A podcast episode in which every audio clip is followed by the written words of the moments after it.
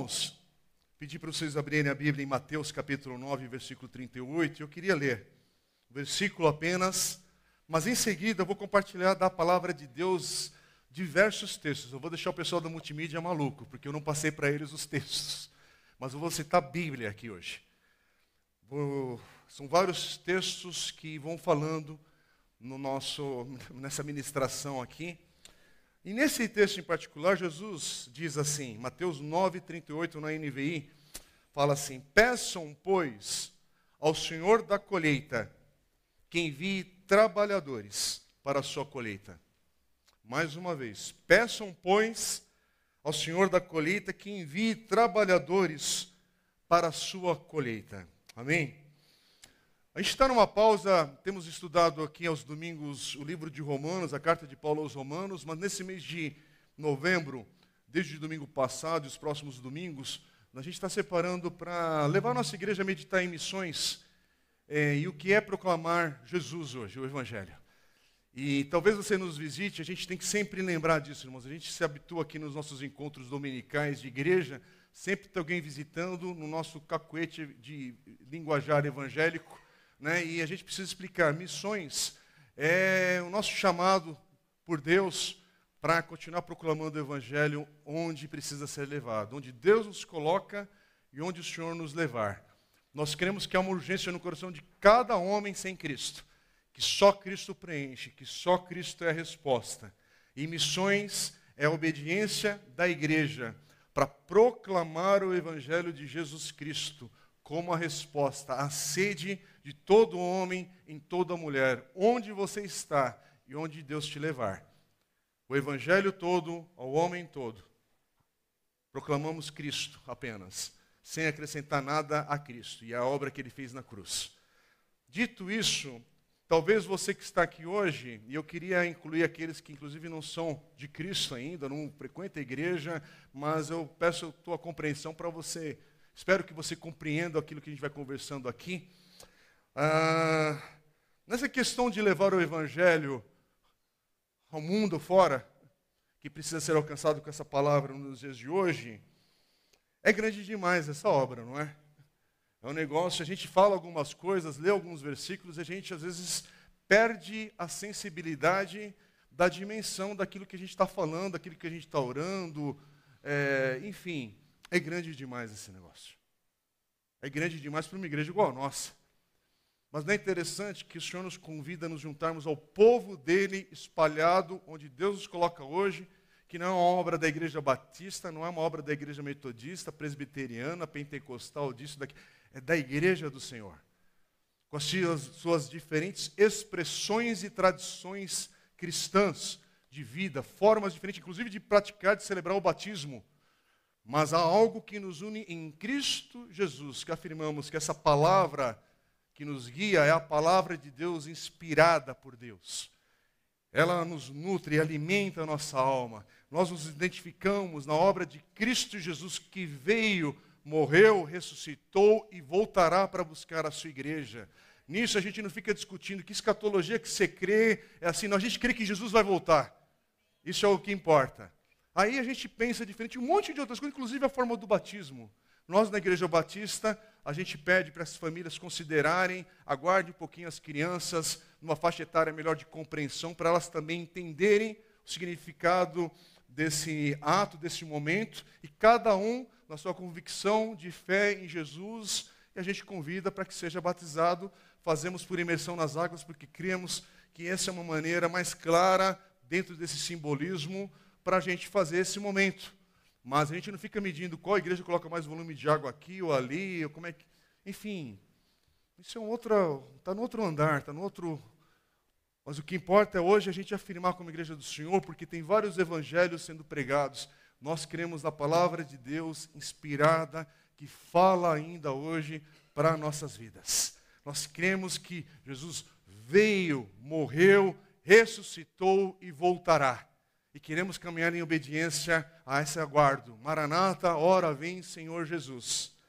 Dito isso, nessa vida que nós queremos que temos que viver em obediência ao Senhor, há oposição, há muita luta. Eu gosto de, de tempo em tempo, eu brinco aqui na igreja, que a gente não consegue imaginar esse conflito espiritual permanente que a gente vive até a volta de Cristo, mas sem imaginar que há uma suspensão aí é, na, nas potestades desse mundo, que está todo mundo no Cinemark comendo lá a pipoquinha com manteiga, enquanto a igreja avança triunfante. Porque às vezes a gente tem um romantismo na vida e que a gente não entende que estamos em conflito permanente. Ontem eu estava ouvindo o pastor Gel Machado, que é diretor ali do Servo de Cristo, um querido amigo, ele foi pregar na igreja do pastor Gerson Borges, estive ali à noite, num tempo deles também de missões, fui muito abençoado. E ele lembrava que a igreja, ela vive nesse mundo no caos. Irmãos, o mundo está no caos.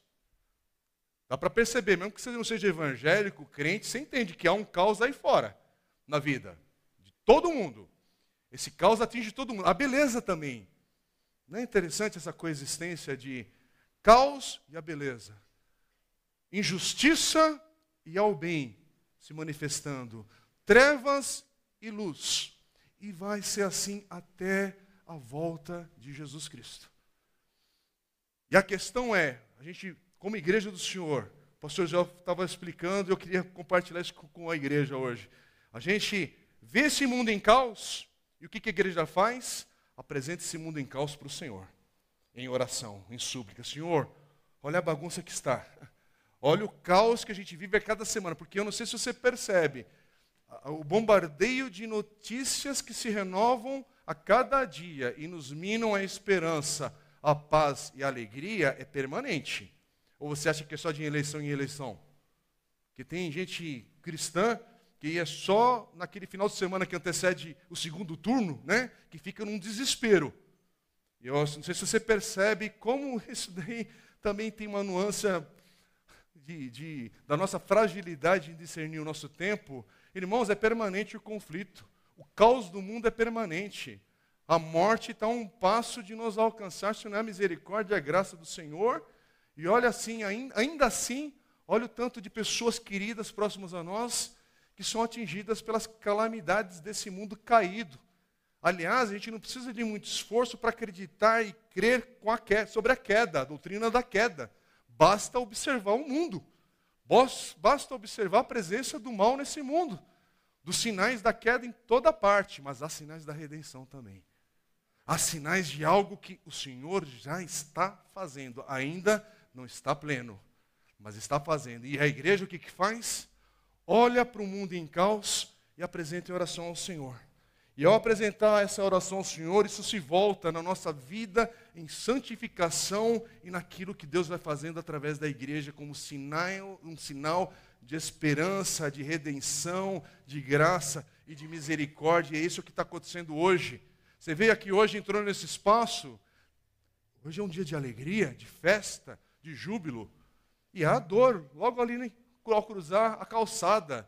Mas é isso, o mundo é essa coexistência desses paradoxos até Jesus voltar. Então, enquanto você está aqui, a gente está cantando, celebrando, mas a gente não acabou de orar por enfermos? Acabamos de orar por uma querida irmã nossa que está internada e a gente pede, Senhor, visita a Carol onde ela está agora, naquele hospital, e age no corpo dela, na saúde dela, restaura. E vamos continuar clamando. É o papel da igreja. Ouvir as notícias do dia de hoje, Ucrânia, Israel, Hamas, é Hamas, né, que chama lá, Gaza, é, faixa de Gaza, tudo que está acontecendo. O que você faz? Você se acomoda com o noticiário ruim ou você continua clamando a Deus? Porque o que está vindo para você é um desespero do mundo que só o Senhor é a resposta. A resposta não é a ONU, a resposta não é mandar um avião da FAB para lá para resgatar brasileiros, que lógico que é um alívio imediato e necessário, por favor. Né? Lógico que há coisas de causas humanitárias que você se envolve e faz e você não pergunta a religião do outro. Tem alguém passando fome, não... mas você é batista, é renovado? É... Não, você ajuda o faminto. Você socorre. Bateu no farol lá, eu sei que isso também é angustiante, irmãos. O volume que a gente está sendo atingido, eu também sou. Eu também moro aqui nessa região maluca, que a cada esquina agora tem um pedinte, um necessitado, e a gente vai criando camadas para nos proteger. Porque se a gente se emocionar a cada semáforo, você chega com 10 quilos a menos né, no, no, destino ali de 5 quilômetros. Então, é lógico que isso é um caos, irmãos. é um caos que a gente não, não tem como lidar isso perfeitamente. Nós somos atingidos, e como igreja também. A gente vive nessa loucura toda, mas somos igreja. Ontem a gente foi lembrado nessa mensagem do pastor Ziel que tem um chamado que não pode ser roubado da igreja, que é a oração. Irmãos, oração não é o clube de futebol que faz antes de começar o jogo e pede pela vitória. Esse papel não é do presidente da República, não confunda os departamentos. Oração não é lá na Bolsa de Valores, a oração é igreja, é exclusivo da igreja do Senhor, não como nome denominacional, como igreja, povo de Deus. Isso não pode ser roubado de nós. E aí, nesse chamado agora, que quero falar sobre missões nos dias de hoje, como falar de missões e do nosso envolvimento missionário na obra de Deus, com tanto caos no nosso entorno, com tantas coisas que eu preciso me preocupar com urgente. Eu preciso me preocupar com aquilo que está iminente na minha casa, ou que nem chegou na minha casa, o desespero que, que você sabe onde está, está no coração, está dentro de você por perguntas e, e angústia, essa época que a gente vive de depressão crônica, de problemas na saúde emocional, mental, espiritual, de um desequilíbrio que está todo mundo vivendo, isso atinge a igreja também, porque somos, ué, é, são pessoas que congregam aqui, que são atingidas nesse contexto. E aí a gente tem às vezes um linguajar que a gente ouve, que Deus nos livre também de, de cair nesse erro, mas de, de viver um negócio de, de, de, de super crente, sabe? Que nada me atinge, que nada não sei o quê. E o Evangelho não é isso. O Evangelho é uma outra coisa. Estou no caos, mas o Senhor é comigo. Estou no caos, Senhor, que brilha a sua luz. Talvez o Senhor me chamou hoje para estar numa UTI. O Senhor é aqui que é para brilhar a tua luz? Ou eu fico no desespero, me cura, me cura, me cura, me tira, me tira, me tira, faz, faz. Ou você entende, Senhor, por favor, não confunda o que eu estou falando com não orarmos. Não clamarmos por, pela dor de pessoas, que essas dores são reais e, e presentes. Ore e interceda, mas se o teu momento é de UTI, seja a luz de Cristo ali. Se o teu momento é de sair da UTI, glorifica o Senhor também nesse momento. Então, com UTI ou sem UTI, glorifica o nome do Senhor onde a planta do teu pé te levar hoje. Isso é ser igreja. Você não glorifica o Senhor porque ele respondeu uma oração concretamente, com a forma. Você louva o Senhor porque hoje é tempo de louvar o Senhor. Você exalta o Senhor porque enquanto houver fôlego de vida, é tempo de louvar o Senhor. E se formos celebrar o teu enterro, ali a igreja vai estar louvando ao Senhor pela tua vida. Amém? Porque assim é a dinâmica da vida. Por quê? Porque a gente crê que estar aqui, viver é Cristo, morrer é lucro. Ou não? Ou é só uma frase de efeito, não é para você curtir? Ah, curte aí, irmão, curte que é legal. É para curtir ou é para viver? Porque nessa lacração que a gente vive hoje, digital e de um negócio que valoriza umas coisas estranhas, a gente está, a gente se perde. E eu queria voltar com vocês porque, irmãos, a primeira coisa, todos aqueles que estão em Cristo foram capacitados por Cristo para brilhar a luz de Cristo onde Ele te levar. Por isso que esse chamado missionário é de todo cristão, crente, discípulo de Jesus, obediente a Jesus. Não é sobre onde o Senhor vai me levar, é saber onde eu estou hoje e vou brilhar a luz de Cristo. E se o Senhor me levar, continue brilhando. Mas eu queria abrir uma dinâmica aqui para você também hoje nessa fala. Dinâmica não, uma perspectiva. Queria abrir, porque isso também nos acomoda, não é não? É onde eu estou. Aleluia, glória a Deus. Mas onde Deus vai te levar? Que negócio é de planejar uma vida da sua zona de conforto? Onde não há um desafio, onde não há um comprometimento, e se não é você, é com teu filho, se não é que teu filho, que a tua filha, que a próxima geração da tua casa louve o Senhor em outras nações. Que zona de conforto hoje, que o importante é passar na FUVEST. Passa na FUVEST e termina um cara né? maluco nos seus valores. Mas o teu grande objetivo de vida com teu filho era que ele passasse na FUVEST e perdesse a fé. Misericórdia. Mas com isso eu não estou querendo colocar medo para você. Que passe na FUVEST, guarde a fé e seja a luz de Cristo ali também. Porque ali também é um terreno para brilhar a luz de Jesus. Mas a questão é, você acha que o grande investimento na tua vida é o diploma do teu filho? Ou o investimento que você está finalmente começando a entender a lógica do mercado? E aí com 70 anos você vai falar, agora, sim, agora servir a Jesus. Sem o vigor dos 70, porque quem está aqui nessa idade, eu estou com 53, já estou conseguindo, começando a ressentir os negocinhos esquisitos, né? Tem que se preparar, tem que se cuidar. E ainda assim, isso não é garantia de, de lutas, porque cada etapa da vida, da idade, ela vai avançar, as dificuldades virão. Mas a questão é, olha para a geração aqui hoje de 70, de 80, e alguns chegando ali nos 90, e vibrando ainda pela causa de Cristo. Não está chegando murcho, não. Não pensa na sua velhice para apenas né, passar aquele, como é que fala, as férias na Praia Grande e, né? E aí chega a turma da farofa, antigamente não era assim, né? Vai invadir o teu pedaço ainda ali. Já pensou sonhar, sonhar, sonhar para acabar comendo farofa na praia? Grande sonho, em vez de crescer na vida, amadurecer em Cristo e chegar na terceira idade, discipulando, doando, encorajando, ensinando, ofertando, investindo, abençoando, mas não, quero, quero, quero, quero juntar mais, quero trocar.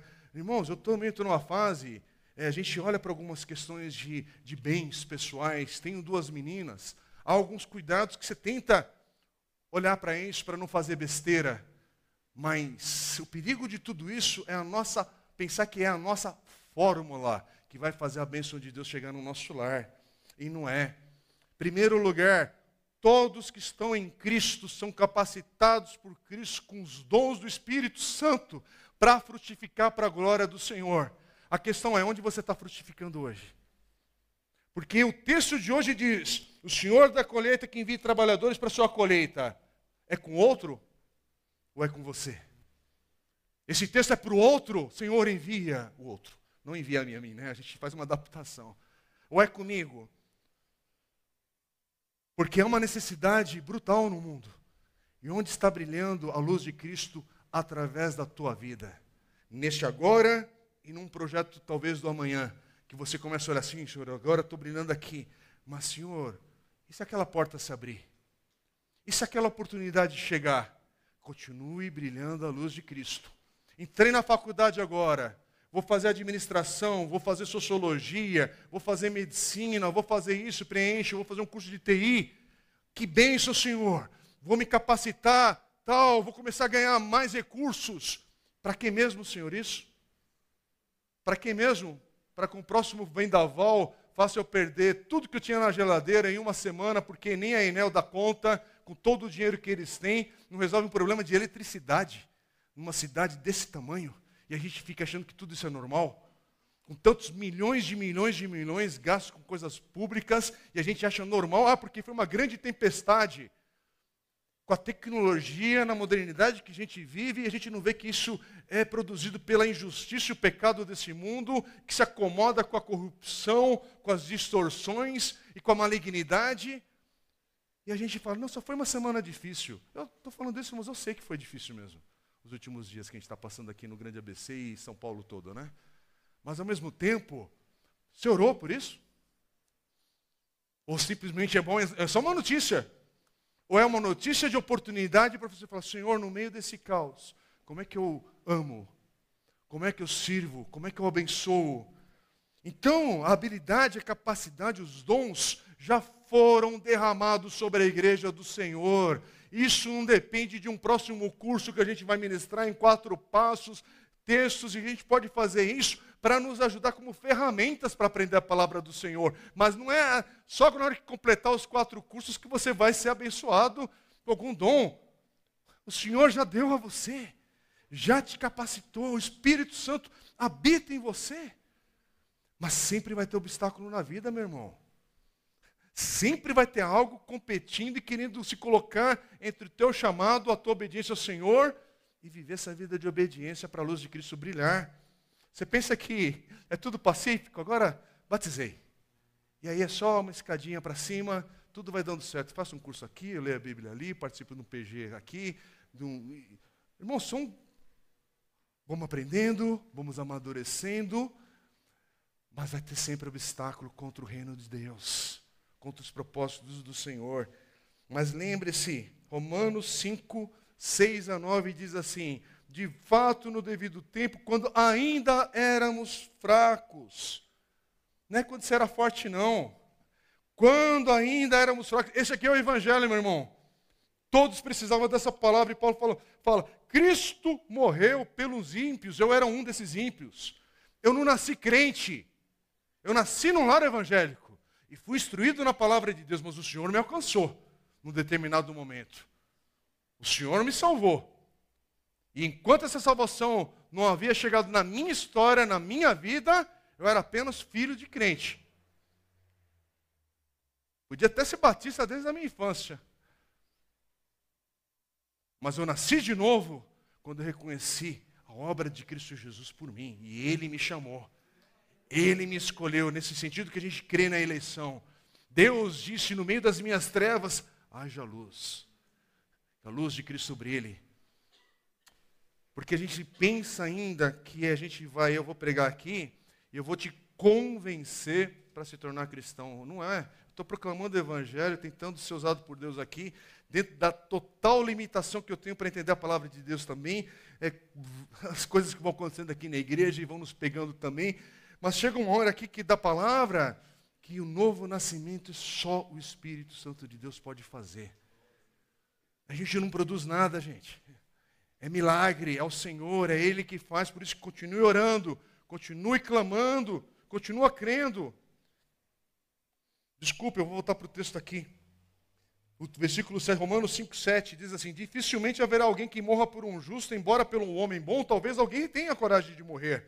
Mas Deus demonstra seu amor por nós, e Paulo afirma: Cristo morreu em nosso favor quando ainda éramos pecadores. E o versículo 9: Como agora fomos justificados por seu sangue, muito mais ainda por meio dele seremos salvos da ira de Deus. Essa é a nossa esperança. Ninguém aqui era tão bom o suficiente que o sangue de Jesus não precisou ser derramado. Cristo precisou vir, morrer, ressuscitar, para sermos justificados diante do Senhor. Ele fez por mim, ele fez por você, ele fez por nós, igreja de Cristo Jesus, para os nossos irmãos que passaram pelas águas hoje. Isso é o que nos motiva. Então, de novo, a questão é: e aí, como é que você vive? Crendo em tudo isso que a gente está falando e colocando isso na vida. É, irmãos, estamos vivendo o fim dos tempos? Claro que sim. Porque o fim dos tempos já começa com a própria vinda, morte e ressurreição de Jesus. Já estamos nessa era. Já estamos vivendo o fim dos tempos, mas por favor, eu não vou entrar nesses detalhes da teologia, mas para a gente entender. A palavra de Deus diz que o amor de muitos esfriará, ou esfriaria, ou esfriará. Fala sobre multiplicar as guerras e desastres naturais que aumentarão. Aliás, vamos ler o texto que é claro sobre isso. É próprio Jesus falando. Mateus capítulo 24, versículo 4 a 14 é, desde que Jesus veio para nossos dias hoje. Isso tem sido cumprido, tem, está sendo cumprido nos nossos dias. Jesus fala, responde, cuidado, Mateus 24, 4. Que ninguém os engane, pois muitos virão em meu nome dizendo eu sou o Cristo, enganarão a muitos. Vocês ouvirão falar de guerras e rumores de guerras, mas não tenham medo, é necessário que tais coisas aconteçam, mas ainda não é o fim. Nação se levantará contra nação. Oi? E aí? Porque, de novo, a gente só lê um texto né, e não percebe que. Está claro aí, a gente está falando hebraico é, de terceiro grau, sei lá. Está claro, né? Está em português. Nação se levantará contra nação, reino contra reino. Eu brinco assim, mas porque a gente fica, às vezes, num, num estado assim, esquisito, a gente lê o texto e não percebe a força, o impacto que, que tem. Nação se levantará contra nação, reino contra reino, haverá fomes e terremotos em vários lugares. Tudo isso será o início das dores, e então eles os entregarão para serem perseguidos e condenados à morte. Vocês serão odiados por todas as nações por minha causa. Naquele tempo, muitos ficarão escandalizados, trairão e odiarão uns aos outros. E numerosos falsos profetas surgirão e enganarão a muitos. De novo, esse não é um texto para a gente sair agora, tomar café e ficar pensando, e aí? É... Não, é só um texto para chamar a atenção que isso tem acontecido por séculos e séculos e na nossa geração com mais intensidade ainda, por se aproxima o dia do Senhor. Mas olha o versículo 12: devido ao aumento da maldade, o amor de muitos esfriará. É uma afirmação. Não tem oração para reverter isso, meu irmão. Jesus é que está falando isso aqui. A gente fala, não, eu rejeito isso. Como é que é? palavra de Jesus. É, sabe essa, essa, teologia maluca aqui? Não, é Jesus que está ensinando e falando, e, e, e, e o texto está aqui devido ao aumento da é um sinal, irmãos, é um alerta, é palavra de Jesus, não é sobre o que eu acho, o que você acha. Se é... Jesus está falando, vai aumentar a maldade. Hello? Vai aumentar a maldade, o amor de muitos esfriará. Lembra aquele avivamento pós-pandemia, que a igreja ia enchendo, primeira porta aberta, todo mundo ia estar aqui de joelho? Não aconteceu, né? Ou pelo menos eu não vi nenhum selfie disso ou like. Você viu isso? Depois de dois anos, sem poder congregar, se juntar com o povo de Deus e vir um povo para a igreja sem sede de Deus. Como assim? Por causa de mim. Não vou nem falar. Quero que você pense e não se acomode com esse negócio. Dois anos de pandemia, a igreja orando, Senhor, abre as portas. Cessa esse negócio no mundo inteiro. A igreja inteira orando. Será que Deus não estava trabalhando na vida da igreja do Senhor? Será que esse negócio não começava um tratar de Deus na igreja, ah, em primeiro lugar? E uma oração que o Senhor não respondeu imediatamente. Depois de, dentro dos prazos aí, um ano e meio, dois anos, a gente começou a retomar dentro da maluquice que foi. E aí a gente não vê uma sede no povo de Deus pelas coisas de Deus e acha que é por causa de uma pandemia. E se não interpreta isso como algo espiritual do nosso tempo de hoje, e você ainda continua vendo um negócio esquisito para cá e para lá, dependendo do momento e de onde, que não está tudo normal. Todos nós somos afetados por essa pandemia, meus irmãos. Ninguém saiu ileso. Todos nós fomos atingidos por isso. Foi democrático o negócio. Pegou o pobre, pegou o rico, pegou o iletrado e pegou o mais culto. Todo mundo. E a palavra de Deus diz que, devido ao aumento da maldade, o amor de muitos esfriará. O amor de muitos esfriará não é por causa da pandemia, é por causa da época que estamos vivendo. Não é por causa do grupo político no poder também. E aí diz o versículo 13: E aí, aqueles que, mas aquele que perseverar até o fim será salvo este evangelho do reino será pregado em todo o mundo, como testemunha a todas as nações. E então virá o fim. É um texto que, apesar de falar do fim dos tempos, que o amor de muitos esfriará, ele não está afirmando que o seu amor, igreja, vai esfriar. Está falando para você se conservar, se manter, para se perseverar. Não é para você ficar no grupo anterior. É só um alerta. Não é para você falar, é, vai se esfriar, eu estou no meio também. Não, não, não. Está falando que é para perseverar. Jesus está nos encorajando aqui, vai acontecer tudo isso, mas você persevere, continue, fique firme, porque aquele que perseverar até o fim será salvo. Este evangelho, Jesus está afirmando de novo, não há dúvidas. Este evangelho, apesar da maldade crescendo, apesar do amor esfriando, da fé, dos desvios e tudo mais, mas Jesus ao mesmo tempo afirma: apesar de tudo isso, este evangelho do reino será pregado em todo o reino. Não está dependendo da próxima conferência missionária. Não está dependendo da nossa estratégia como igreja local, daquilo que a gente vai bolar aqui. Já pensou se dependesse disso? Misericórdia. Ainda bem que é, é Jesus afirmando e dizendo que por causa dele vai cumprir. Porque é promessa do Senhor. este evangelho do reino será pregado em todo o mundo, como testemunha todas as nações. E então virá o fim. O que, que você acha que foram as viagens de Paulo? Irmãos, as viagens de Paulo já foi o cumprimento de parte aqui, eu não vou entrar nesse detalhe. Mas você acha que para chegar aos confins do mundo está dependendo da nossa geração, eureka, que finalmente nós, da geração Twitter, é que vai levar o evangelho a todas as nações? Ou que você pensa que a igreja primitiva vacilou? O evangelho te alcançou hoje? Se a gente está aqui compartilhando o texto da palavra de Deus na nossa língua, você acha que a geração anterior vacilou, não passou o bastão?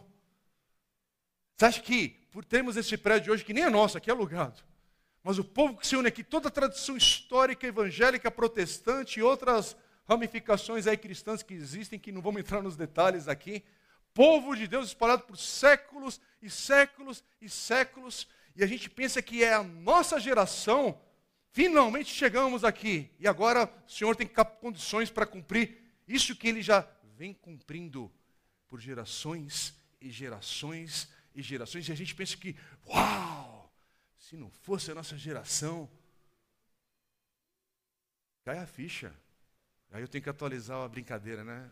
Porque alguns não entendem o que é cair a ficha, né? Entendeu? É, é da minha época, né? De anos 70, da, te, da telefônica, né? Do orelhão. Mas cai a ficha, acho que dá para adaptar.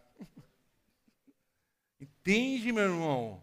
A gente prega às vezes a coisa com uma inocência, uma ingenuidade, e com isso, irmãos, eu não estou falando sobre a gente não se empenhar com a obra missionária para chegar aos confins da terra para povos que ainda não foram alcançados. Eu só quero te dizer que o Senhor é fiel a essa palavra. A questão é: você vai ser fiel a essa palavra do Senhor? Porque Ele vai cumprir. Porque Ele falou que esse Evangelho será pregado e tem sido pregado. Na história diz de uma idade das trevas. Na história diz sobre a questão ali da reforma e tudo mais, os movimentos que já aconteceram aí do povo de Deus para cá, para cá, nesse pêndulo maluco. Uma hora tem um avivamento, na outra hora tem perseguição, uma hora acontece isso. Mas o Senhor sempre manteve, o Evangelho está sendo pregado de geração em geração. Deus tem cumprido essa palavra no ano de 2023, vai continuar cumprindo em 2024 e até o dia do Senhor. A questão é o seguinte: você quer participar disso que Ele tem cumprido? Ou você vai continuar só pensando na próxima promoção do trabalho? Vai pensar só logicamente sobre diplomas e diplomas? Vai pensar no filho que ele tem que fazer em inglês, que agora tem que fazer música, que tem que ir para o balé, que tem que não sei o quê, e aí na programação de um ensino bíblico, de um estudo? Não, isso aqui é se tiver tempo. Se tiver tempo, a gente vai lá, porque eu estou investindo. Tá, tá, tá, tá. Mas é nos valores eternos, irmãos, por favor, eu tenho criança. Não estou falando para você desprezar o cuidado né, em coisas que são básicas também, que a gente pode e batalhar e vamos lá, é tudo. Mas a questão é a seguinte: está no lugar certo? O teu momento agora? Ou você está vivendo com a perspectiva que em 2024 você está aqui nesse auditório?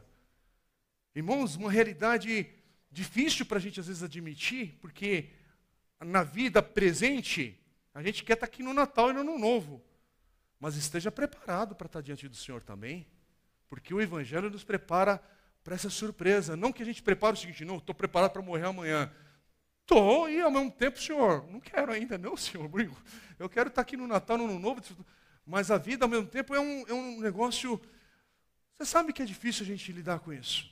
A morte é uma intrusa. Mas quando ela atinge a casa daquele que está em Cristo, ah, choramos. Ah, a gente lamenta. Ah, que dor terrível.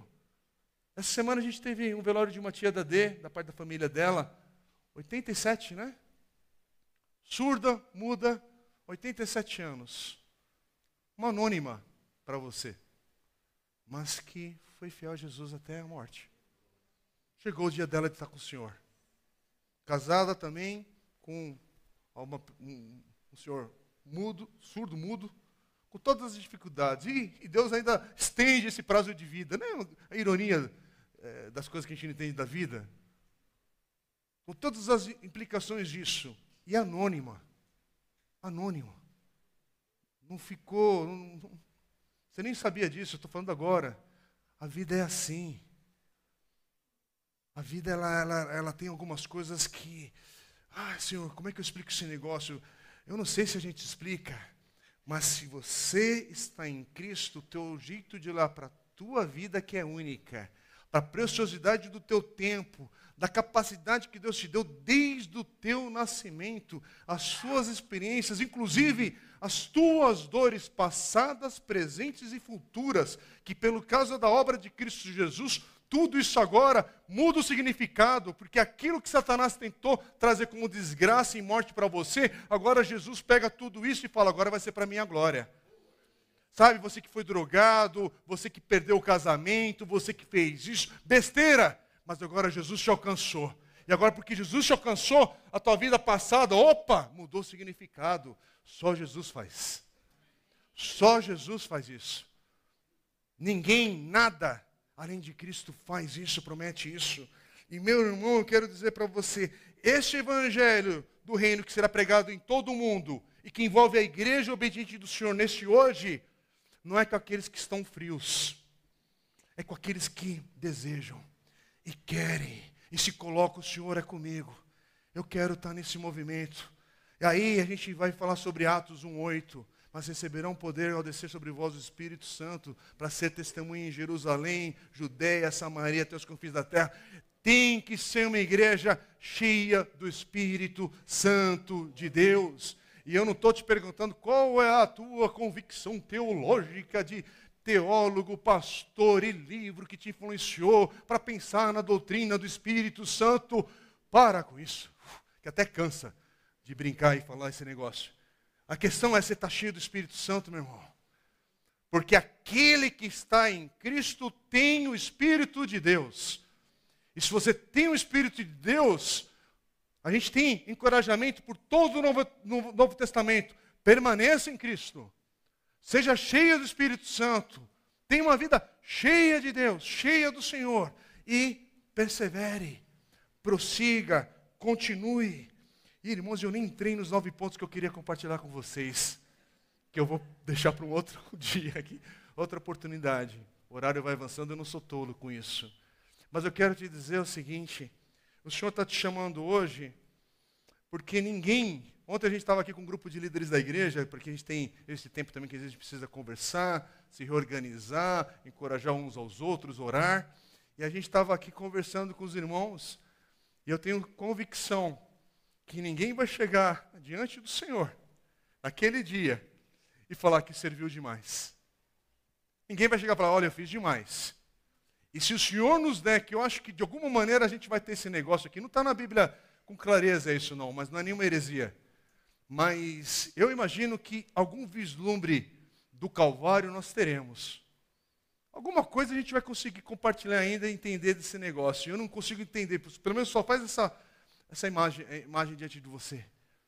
Você consegue olhar você diante do Calvário, Cristo ali, e falar: É, Senhor, eu servi demais o Senhor na minha vida lá na igreja. Olha, eu fiz demais, eu ofertei demais, eu doei meu tempo demais, que coisa, o senhor ainda está tá me devendo. Diante do Calvário, você vai dizer isso? Você precisa nascer de novo, talvez, é outra coisa. Bom, não, não condiz. Sabe essa linguagem da murmuração permanente daqueles que frequentam a igreja, porque talvez não é nascido de novo, mas nascido de novo e se acostumar com uma postura fria, morna, e de indiferença com os valores do reino de Deus, que é tanto faz, tanto faz congregar, tanto faz servir, tanto faz contribuir, tanto faz isso, aquilo outro. Não, não é tanto faz, não. Senhor, por que eu? Por que, que o Senhor me chama? Por que, que o Senhor me capacita? Onde, Senhor? Aqui e onde o Senhor me levar. E eu quero desafiar você nesse mês, nós vamos, semana que vem, sermos encorajados pelo testemunho, palavra do Marcinho, Márcio, e da Noemi, que estão em Dayatuba servindo ao Senhor ali. Depois, no final do mês, o pastor Josué Martins vai estar aqui pregando no último domingo também da Missão Avante, querido irmão e amigo. Para quê? Para ocupar espaço de púlpito, porque eu estou querendo descansar? Não, é para a gente ser encorajado, motivado. Está vendo essas crianças gritando lá agora, que a gente escutou um é? Foi combinado. Será que foi bem no horário, era, era a dica. Né? Mas não é gostoso isso? Irmãos, por que, que a gente está investindo nelas e faz esse movimento todo? Não é para culpar o meu, os teus filhos, as minhas filhas, é porque é bom conhecer o Senhor desde a nossa infância. É bom servir o Senhor na nossa juventude. É bom servir o Senhor na nossa faculdade. É bom Senhor, servir o Senhor com os nossos recursos. É bom servir o Senhor. Há uma necessidade ali. Eu quero abençoar. Eu quero fazer parte. Eu quero me dar. Eu estou aprendendo algumas coisas aqui. E como é que eu aplico isso também para o reino de Deus? Como é que eu faço esse negócio? Porque agora eu vou, irmãos, aqui na nossa comunidade, não vou entrar, nem entrar nesse detalhe muito aqui, que outra hora eu vou entrar. Mas desde o dia 1 de igreja, desde o nosso primeiro ano, quantos movimentos o Senhor fez nessa pequena igreja, levando irmãos nossos para diversos países desse mundo? Só para tirar foto para o Facebook e para o Instagram? Claro que não. Foi pessoas que foram tocadas por Deus aqui por um curto tempo e o Senhor potencializou isso para a glória dele. E hoje a gente participa com esses irmãos aqui e ali e acolá. E a questão é: onde Deus está te levando? Agora, igreja, a gente está vivendo uma época, eu vou terminar. A gente está vivendo uma época de igreja que a gente tem confundido o chamado transcultural sempre com o outro e eu não me envolvo. E isso me incomoda. Senhor, tem misericórdia para que a nossa geração não apenas passe o bastão, mas na corrida, não deixe cair, porque está com você ainda o bastão. O bastão vai ser passado, irmãos, quando você passar aqui, Pedro pegar teu braço aqui, ele já te. Brincando, né? Entendeu? Bastão, não é, o bastão não é passado na aposentadoria. O bastão do crente é passado quando o Senhor fala, agora é você aqui, vem para vem a minha presença. Então, por isso que alguns nem levantam o braço no louvor, né? Vai que o Senhor é hoje que ele te puxa aí. Né? Aí o pessoal fica mais né, tradicional. Mas não é isso, irmãos. O bastão só é passado quando o fôlego de vida se extinguir na tua vida. Por isso que a gente precisa valorizar todas as etapas de vida daqueles que estão em Cristo. Ah, você é precioso para o Senhor, mas é aqui ou lá? E eu quero te encorajar, você é capacitado. Vocês sabem, eu fiz um doutorado no, Canadá, é, no Brasil, mas eu fiz uma pesquisa no Canadá. E aí, pessoal às vezes confunde algumas coisas. Eu fui estudar uma, umas questões de imigração, era um tema que eu sou apaixonado. E, irmãos, aí eu comecei a ver um monte de gente que migra para lá, porque é um dos países mais claros para você migrar pela sua qualificação profissional. Na área de TI, de administração, tudo. Você quer, quer migrar para um país? Vai para lá, porque é só fazer o processo, carimbou e vai não tem pegadinha nem medo, é claro. Mas você mudaria de país só por causa disso? Só porque ou olhar para falar assim, eu sou da área de TI, eu sou dessa área, eu sou tal, tenho condições. E você sabia que no Canadá, um dos países hoje mais secularizados do mundo, com a menor presença de cristãos evangélicos ali, lógico que em, em Ontário é uma presença maior, Há lá também um cinturão evangélico que a gente brinca com essa palavra, com essa expressão, mas é o contrário. É um país que precisa da presença evangélica. A Europa precisa da presença do testemunho cristão. A América Latina toda precisa ainda da graça do Senhor. Então é onde Deus te levar geograficamente para um chamado transcultural. Você está capacitado, você fala espanhol, você fala inglês, você fala alemão, você fala japonês, chinês. O que, que você fala? Ou tem disposição a aprender? E sério, que é só para ficar atrás de uma tela de computador, clicando, apertando o botão, indo para casa cansado, reclamando, murmurando, e a tua vida não tem uma dimensão espiritual de falar, com tudo isso, Senhor, eu quero glorificar o Senhor agora. Eu quero potencializar isso para a tua glória. É com você. Você entrou na faculdade agora, é para a glória do Senhor. Papai e mamãe vai pagar esse, esse curso, mas é para a glória do Senhor, não é só por causa de um diploma apenas. Eu sei que faz parte de tudo, irmãos. Mas é investir para mas é, é para a glória do Senhor. É para a glória do Senhor. Eu quero te convidar a ficar em pé. Porque o chamado missionário do Senhor não é com o outro, é com a minha obediência agora. Como diz essa, essa camiseta aqui, baseada no versículo bíblico, viver é Cristo agora. Que no nosso amanhã o Senhor já está lá. O Senhor já é Deus presente. Mas nessa linha do tempo, a gente é uma igreja vivendo a história do Senhor. Não é sobre a minha história. É a história que o Senhor me convidou a participar, a construir juntos, na certeza que Ele nos guardará, Ele nos sustentará e nos usará para a glória dele, em todo, para todo sempre, para, em todo tempo. Vamos orar. Ó oh, Deus, bendito, santo é o Senhor.